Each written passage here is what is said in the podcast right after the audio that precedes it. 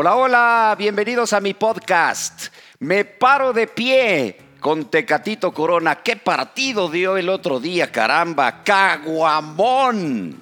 Ay, otra vez con tus pendejadas. Por eso, por eso te critican tanto en el Twitter. ¿Qué no entiendes?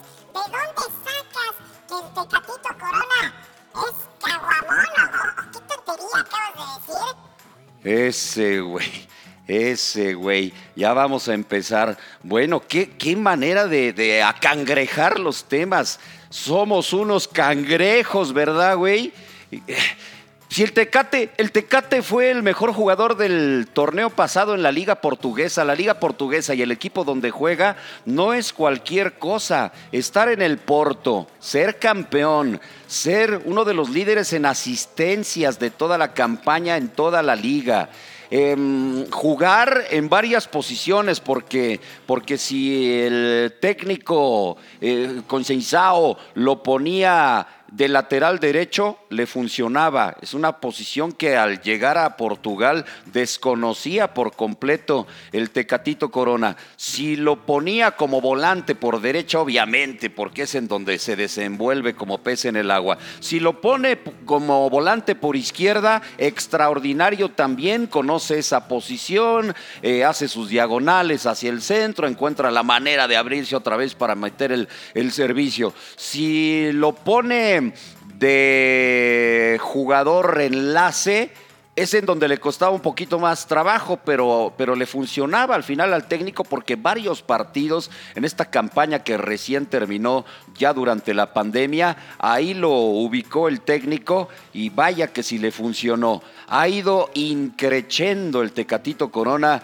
en, las últimas temporadas, pero esta última que tuvo fue maravillosa, al grado de que, de que Lopetegui, que fue su técnico en el equipo del Porto, em, declaró hace algunos meses que en caso de él llevarse a un mexicano al Sevilla, en donde fue campeón de la Europa League y en donde trae una racha positiva increíble Lopetegui con el equipo andaluz, que en caso de llevarse a un mexicano, pues sería al Tecatito Corona. Lo que pasa es que eh, de repente no es tanto el problema de los, de los jugadores para poder salir de los equipos. De repente es problema de promotores también y de saber acomodar eh, jugadores. Y, y me parece que ese fue el caso del Tecatito Corona, que estaba tasado en aproximadamente 40 millones de euros. No pudo abandonar el equipo. Él está muy a gusto ahí. Tampoco es necesario irse de una escuadra como el Porto, que va a jugar Champions,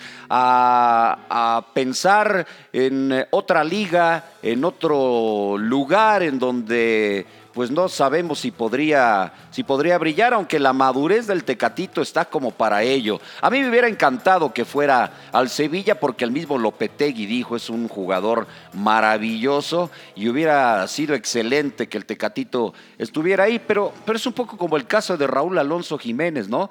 Eh, En ocasiones, ¿para qué queremos que, que vayan a otros lugares para seguir brillando? Ahí lo están haciendo y lo están haciendo de maravilla. Ya ven que Raúl, de eso hablaremos un poquito más adelante no, en otro podcast, pero, pero pues eh, Raúl acaba de extender su contrato hasta el 2024. El Tecate, dejémoslo ahí tranquilo. Lo que, lo que yo quiero con el Tecatito Corona es que no vuelva a decirle no a la selección nacional como sucedió ya en la etapa del Tata Martino que tuvo que hacerlo a un lado porque es un jugador, y lo ha dicho el Tata el otro día, es un jugador mm, esencial para su sistema, está muy bien, es de los infaltables, me parece, en el equipo tricolor. Y yo lo que espero es que tenga un buen mundial, porque el ataque de la próxima Copa del Mundo del equipo mexicano debe de ser Raúl Jiménez como centro delantero. Por la derecha, el Chucky Lozano, eh, el Tecatito Corona, perdón, y por la izquierda el Chucky Lozano, o cambiándolos también estaría extraordinario. Así que por favor, por favor, entiendan. ¿O tú qué opinas?